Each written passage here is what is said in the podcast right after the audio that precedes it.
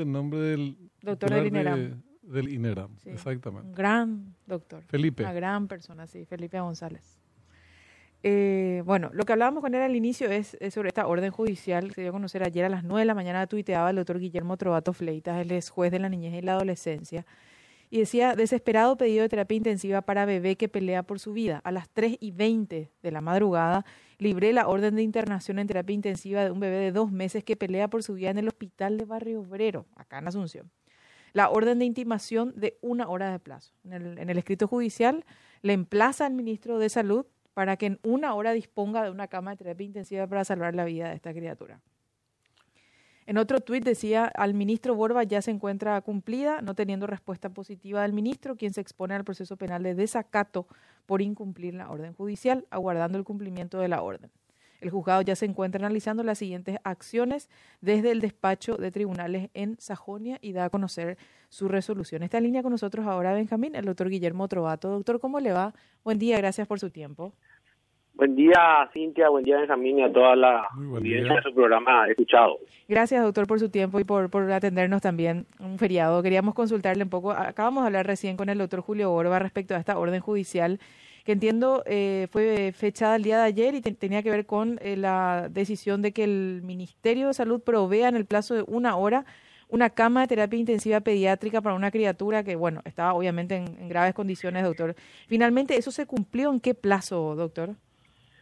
Sí, bueno, para tener un poco la, crono- la cronología, Cintia, Sí. eh, la criatura estaba necesitando terapia intensiva aproximadamente desde las 6 de la tarde Del sábado. Día, del día sábado, Mm. exactamente. ¿verdad? Dios mío. Se empieza, hay un protocolo interno dentro del Ministerio de Salud de empezar a buscar camas en todo el país. Mm, en la red interna. Públicos, en la red interna, ¿verdad?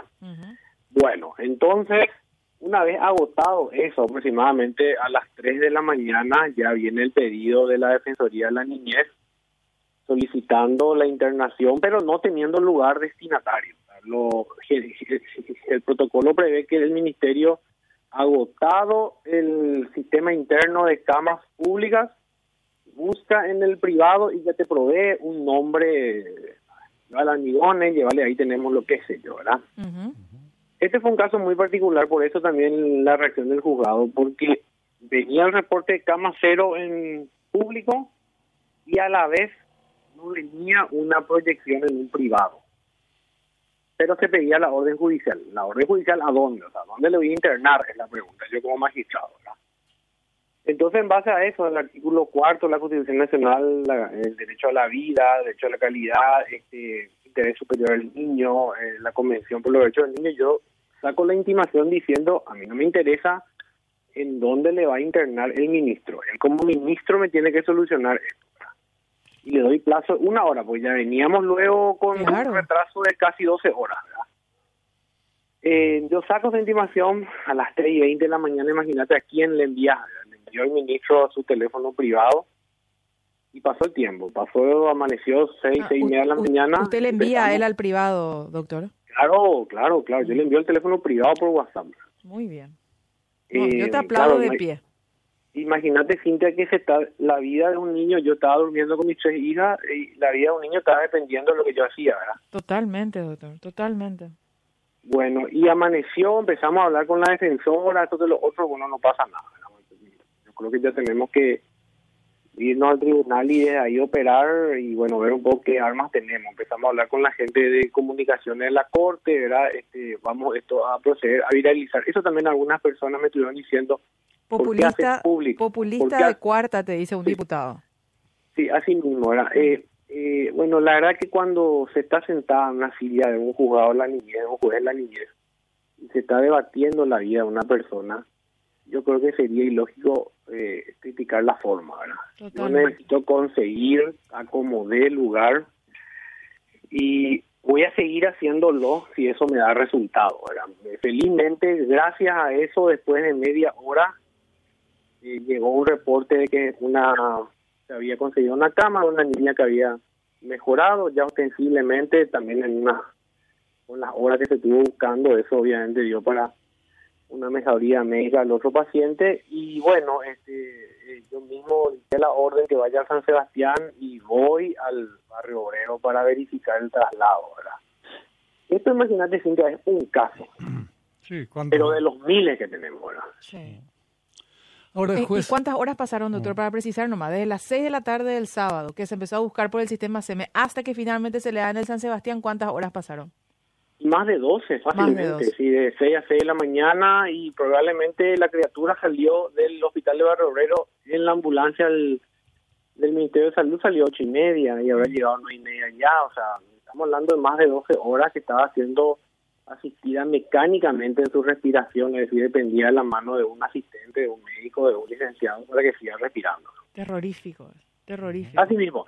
Por eso muchas veces cuando me dicen no es la forma, no es la forma, bueno, díganme cuál es la forma. En todo caso, que no llegue al Poder Judicial, que se solucione antes, ¿verdad? Pero creo yo que como eso no ocurre, el Poder Judicial no va a escribir cartas de amor, no te va a dar felicitaciones. El Poder Judicial da orden. Así mismo, usted está para eso.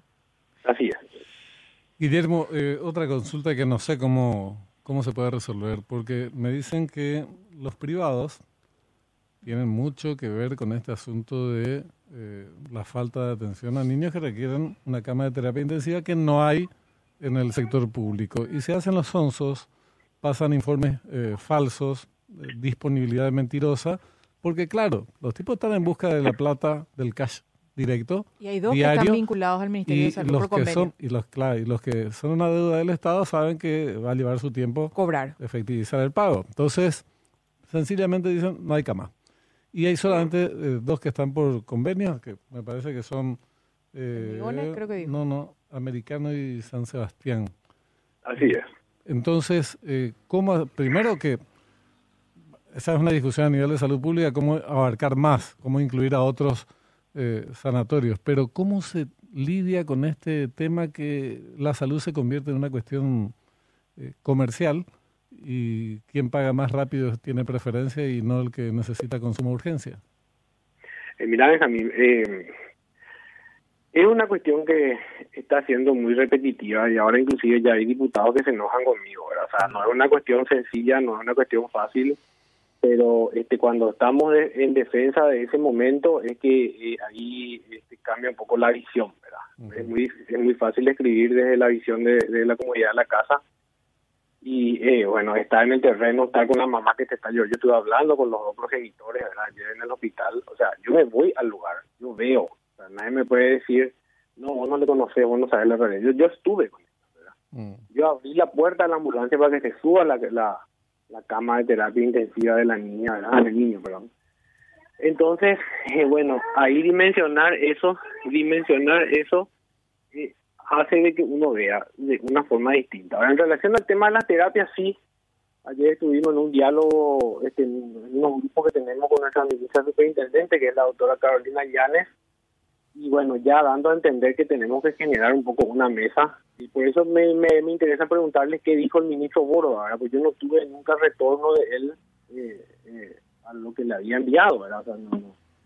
Me dijo la directora Barrio Obrero que esto va a ser una cuestión acuciante en estos meses, que nos preparemos, ¿verdad? O sea, que vamos a seguir desfilando por el hospital, le vamos a seguir sacando intimaciones, y probablemente vamos a tener que procesar por desacato. Él dio a entender de que los, los pasos previos que establece la, el protocolo a través del SEME no se cumplieron en este caso. Pero usted explica muy bien, doctor, de que se, Todo- se agotó todo eso. cumplido. Toditos cumplidos. Todos cumplidos. A las 2 de la mañana por ahí están todos cumplidos. Yo entiendo que le, que le moleste una situación así, pero bueno, es lo que hay que hacer. Como, como usted dijo, usted no, No, pero- está para además- cartas de amor. Además hay que incluir a todos los establecimientos sanitarios Sí. como potenciales eh, clientes del Estado a la hora de brindar servicio. Claro, ordenar a- directamente, Claro. aunque sea fuera del convenio. o- claro, establecer no o, o incluirlos en el convenio. Eso ya sería un Ah. paso más, ¿verdad? Es, Pero, que, es que el privado necesita alguna garantía de que le va a pagar el Estado. exactamente. ¿verdad? Entonces me dicen Imagínense San, San Sebastián, por ejemplo. Benjamín, Sí. que en, en el hospital de Barrio Obrero, un hospital periférico, ¿verdad? donde absorbe todo lo que es bañado, Sí. No hay cama de terapia intensiva pediátrica. Una No hay. tragedia. Es una tragedia. Mira, si vamos a tener, eh, si, si por hacer lo que usted hizo es considerado populista de cuarta, payaso, como veo que le trata, pero ojalá tengamos Sí. más payasos así en el Poder Judicial. A mí me encanta porque yo estoy defendiendo la vida de alguien que no tiene voz, de un de un bebé de dos meses. Lo voy a seguir haciendo de la misma forma. Para eso tengo imperio, para eso el Estado, me, o sea, la sociedad me pone en ese cargo. Así mismo, doctor. Bueno, Ahí, le agradecemos Eh, el tiempo. Es increíble. Eh, de verdad, no puede ser solamente dos establecimientos sanitarios que puedan cubrir los baches, que son muchos, Enormes. que deja el sector público. El, po- el propio Borda nos decía en cuanto a disponibilidad de camas de terapia, estamos muy lejos, muy insuficiente Sí, a lo que se sí, requiere. sí, él mismo. ¿verdad? Es una Entonces, realidad, el mismo, el mismo reconoce eso. Bueno, pero siguiente, ¿qué hacemos? Porque ¿Qué hacemos? lo peor que puede ocurrir, Benjamín, es que un bebé fallezca por falta de cama, ¿verdad? Eh, y generalmente eh, lo feo es que siempre son bebés de, de- de gente de escasos recursos o de recursos limitados. Así O sea, mismo. Si alguien me garantiza ya no vamos a ocurrir eso, ah, bueno, tranquilo, yo ya me quedo en mi molde, ya no hago ninguna intimación porque obviamente ya no va a llegar al Poder Judicial.